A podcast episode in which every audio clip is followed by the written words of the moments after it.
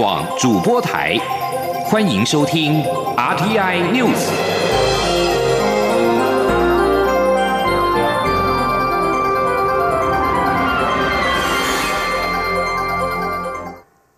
听众朋友您好，欢迎收听这节央广主播台提供给您的 RT News，我是张顺祥。立荣航空一架执行高雄市到东沙的军包机任务班机，十五号飞往东沙途中，在香港飞航情报区拒绝进入。民航局航管人员只被告知飞经区域有危险活动，但追问回遣何时能够解除，并没有获得回应。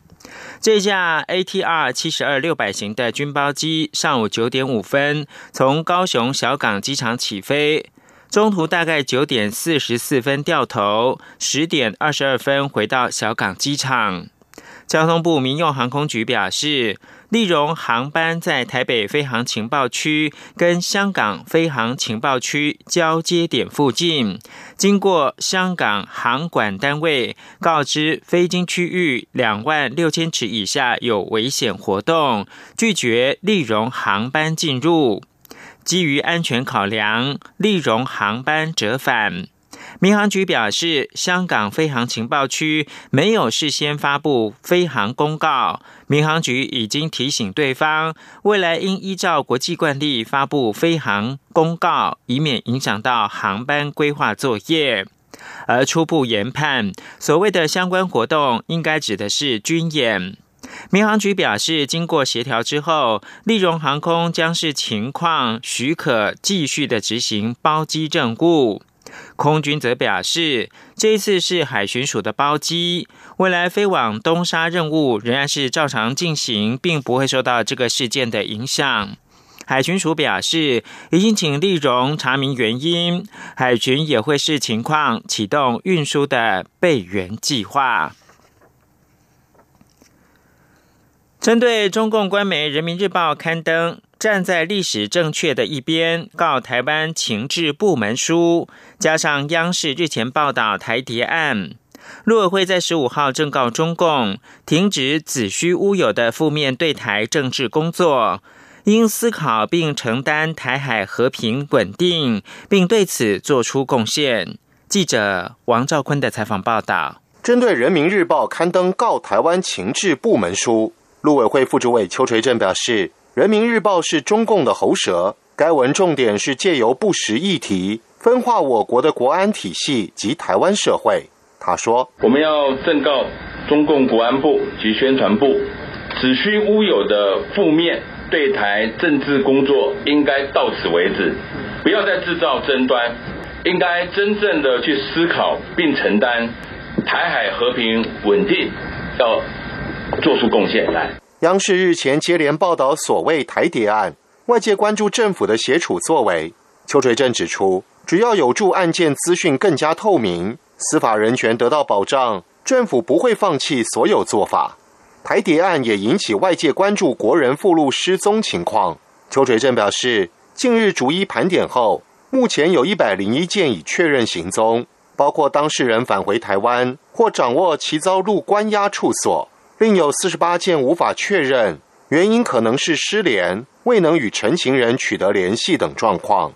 此外，有关港女命案凶嫌陈同佳透过委任律师递状一事，邱垂正重申，此案涉及台港双方管辖权及公权力行使，必须由台港双方先谈好相关事宜，才有陈嫌来台入境问题。陆委会要严正驳斥所谓政治算计、凌驾司法正义的不实说法。港府于法、于情、于理都有责任和义务扮演更积极的角色。中央广播电台记者王兆坤台北采访报道：中国将举行台湾光复节相关庆祝活动。陆委会十五号强调，台湾光复跟中共毫无关系。中共举办相关活动，对外营造两岸一中的假象，是不折不扣的统战活动。港女命案被害人潘小颖的母亲十五号对大陆委员会主委陈明通发出公开信，希望政府能够简化程序，让凶嫌陈同佳来台湾投案。陆委会回应表示，理解其失去爱女之痛，呼吁港府回应司法互助请求。潘小颖的母亲稍早透过港媒向陆委会主委陈明通发出了公开信，希望台湾政府能够简化程序，与港府放下旗舰，尽快让凶嫌陈同佳到台湾投案，接受法律制裁。陆委会晚间以书面形式表示。下午已经收到潘小颖父母来信，陈明通内心感到无比沉痛，相当理解那种失去爱女的锥心刺骨之痛。陆委会并且指出，陈明通已经透过驻港办事处转至关怀信函，表达对潘家的慰问之意，也强调实现司法正义、早日还给他们公道立场的决心不变。而港媒则报道，港府针对陈同佳案发表声明说，涉嫌在台湾杀害女友的嫌犯陈同佳自愿到台湾投案，与港台两地是否有刑事司法协作机制是两件独立事情，硬要扯上关系，显示台方有政治筹谋，希望台方拿出诚意，务实处理事件。官方的香港电台十五号晚间报道。港府发言人在声明当中重申，陈同佳在香港已经服刑完毕，港府无权干预他选择以何种方式到台湾投案。港府并且表示，台湾当局明知香港没有法律容许香港跟台方进行司法协助跟移交逃犯，仍不断向特区政府提出这些要求，是不尊重香港的司法制度。特区政府对此表示强烈不满。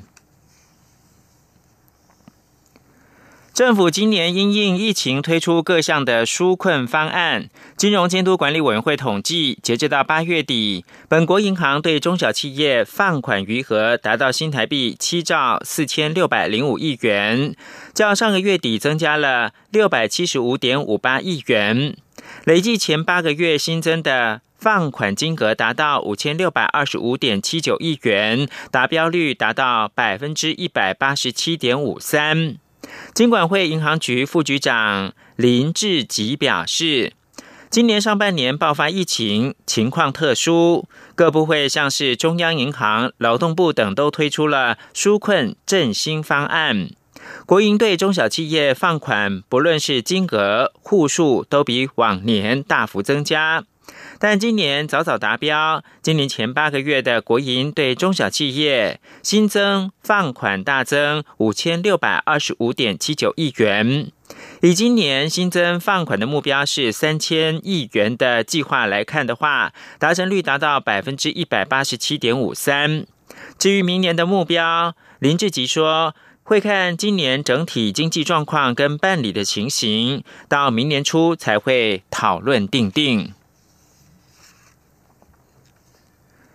经营淘宝台湾的克雷达公司十五号宣布年底停止在台湾营运。对此，经济部次长林全能在行政院表示，淘宝台湾违反了相关规定，必须依法处理。行政院发言人丁仪明也表示。行政院长苏贞昌上任以来，一直严审中资透过转投资来台湾投资不允许的项目，未来也会持续就法制面弥补缺失。请听央广记者王维婷报道。经济部日前表示，中资电商阿里巴巴借由英商克雷达对淘宝台湾具有实质控制力，因此认定淘宝台湾为中资，并罚款新台币四十一万，限期半年内撤资或改正。淘宝台湾十五号宣布，将在今年十二月三十一号后退出台湾市场，且已经关闭网站下单功能。针对淘宝台湾退出台湾市场，经济部次长林全能十五号在行政院会后记者会表示，淘宝台湾违反规定，必须依法处理。这个相关的一个大陆人民或企业到台湾来做投资，我们的规范都分得明确。那您刚刚提到这个淘宝台湾的部分，它呃这个违反我们的一个相关的规定，那依法处理，我想这个部分必须是我们必须啊去给予哈这个呃。呃，处理或者是呃执行的一个相关的一个内容，我大概做这样的一个回应，谢谢。行政院发言人丁仪明也回应，行政院长苏贞昌上任以来，便针对中资透过转投资来台投资两岸人民关系条例不允许的项目进行严审严查，且是以实质最重影响力的原则审查。目前已经有几个个案被揭露且加以裁罚。丁仪明说，未来会请各机关持续研究法制面，弥补制度缺失。中央广播电台记者王威婷采访报道。而经济部长王美花说，她是看到报道才知道这件事情。王美花并且表示，据她了解，在经济部做出处分之后，淘宝台湾仅有来询问，没有具体的询问要如何改善。如今宣布退出台湾市场，应该是厂商评估之后的决定。媒体追问是否有向淘宝台湾明示或暗示，王美花说应该没有。王美花也提到，后续没有接获陈情、检举，也没有其他类似的案件。而经营淘宝台湾的克雷达公司声明表示，将在十二月三十一号晚间的十一点五十九分之后停止台湾的营运。淘宝所属的中国电商龙头阿里巴巴集团十五号下午则对路媒表示，在台湾市场的业务营运一切如常。阿里巴巴透过声明回应中共官媒环球网询问时表示，尊重克雷达投资有限公司的决定，对于淘宝台湾年底停止营运没有评论。经济部预告修正大陆地区人民来台投资许可办法，但民间团体忧虑仍然是没有办法完全防堵中资假冒其他名义来台湾，尤其是假借外资或港资介入台湾公司经营权的情况。对此，经济部十五号表示，若要完全防堵，并非单一办法可以规范。经济部会将民间意见纳入参考，并且建议其他相关部会一并考虑。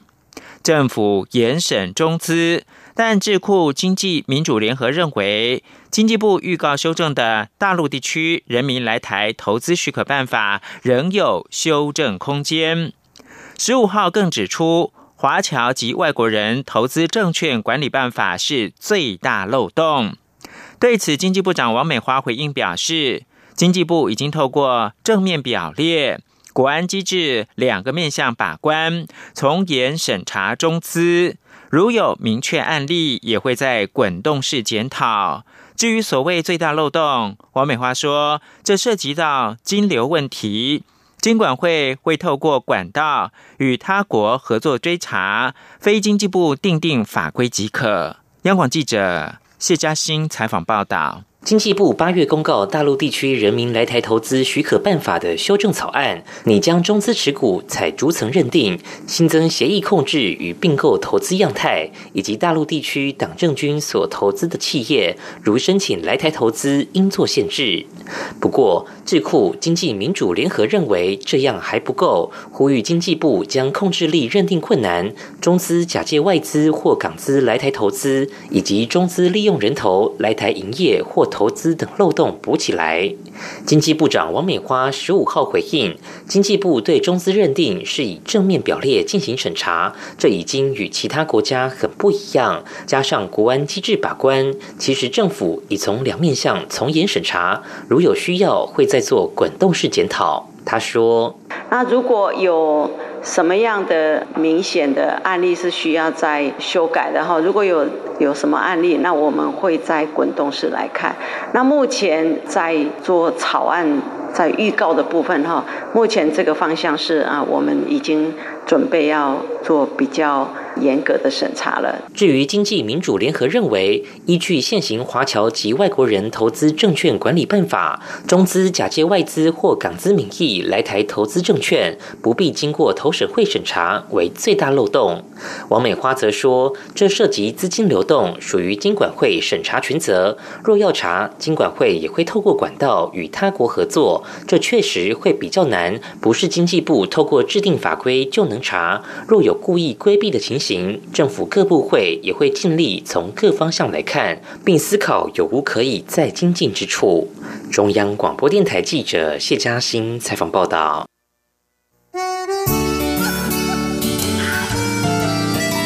是阳光穿透。了世界之窗是阳光，环绕着地球飞翔。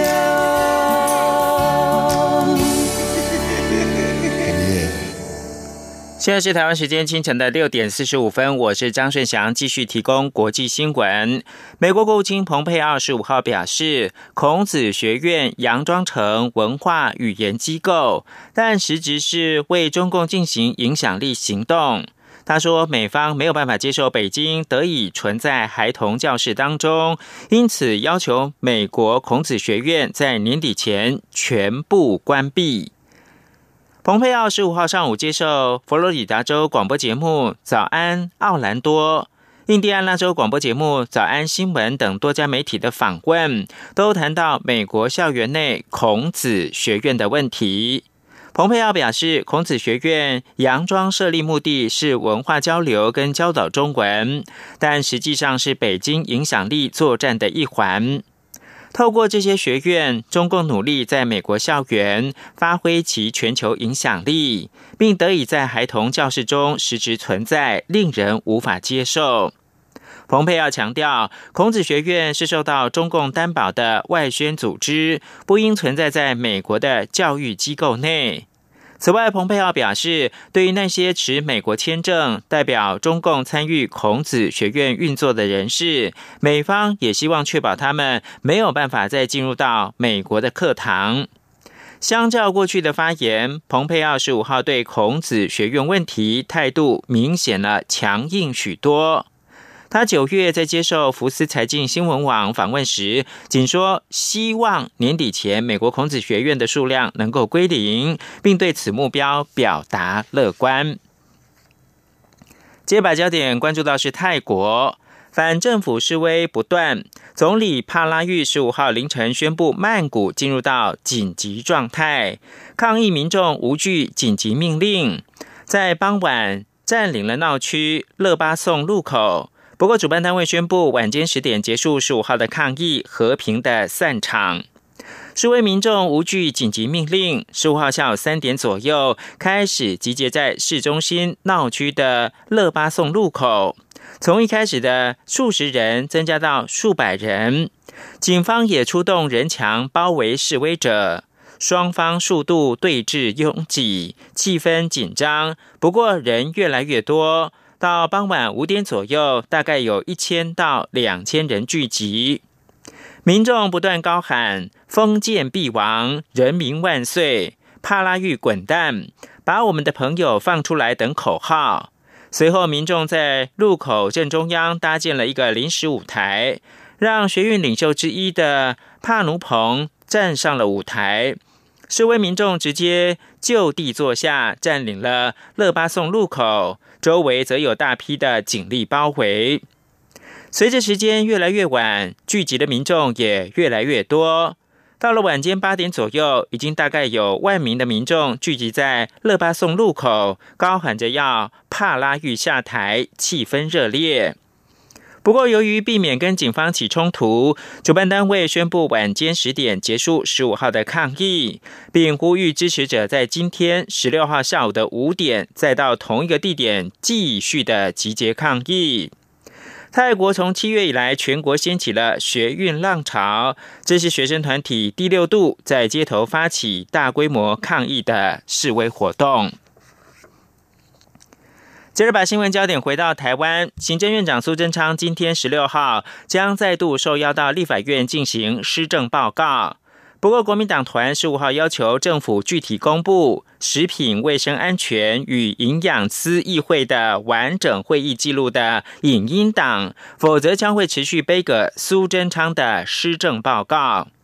对此，民进党团表示暂且不会强势的清场。但呼吁国民党团应该思考这种没有清场的占领有何意义，并期盼国民党回归到理性问政，否则上台容易下台难。请记者刘玉秋报道。立法院十六号再度邀请行政院长苏贞昌赴院会进行施政报告及被质询。不过，国民党团以政府扩大开放含莱克多巴胺猪肉进口政策为由，将持续对苏贞昌的施政报告采取北葛策略。除了要求苏贞昌为进口来猪道歉外，国民党团总召林维洲十五号召开记者会，加码要求政府公布食品卫生安全与营养资议会的完整会议记录，引进党，并扬言不公布就不。审查也不会让苏贞昌上台施政报告。我们明天会多加这个诉求，要公开这个评议会的影音档及完整的会议记录，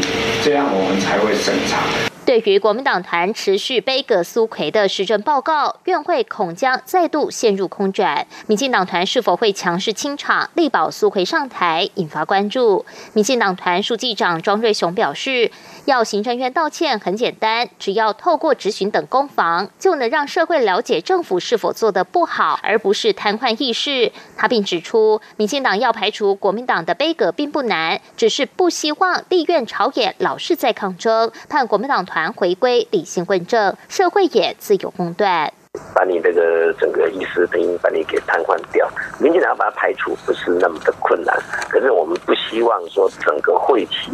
刚开始到现在，全部每天在抗争。这个他他他不烦，我看你社会大众刚看到那一条猪就烦的烦死了。民进党团干事长郑运鹏也说，院会已相继针对美猪美牛进行专案报告，也完成纾困三点零总预算以及前瞻预算的询答。国民党现在又回过头来背葛施政报告，令人费解。郑运鹏说，总执询强势清场没有意义，但国民党团也要思考，上台容易下台难。没有清场的占领意义在哪里？现在的困境在国民党自己身上。据了解，民进党团虽然暂不采行强势清场，但党团一早仍会召开党团会议讨论跟进对策。国民党团也会举行党团大会，定调背葛策略。蓝绿阵营均祭出甲级动员令，美珠攻防战持续上演。中广电台记者刘秋采访报道。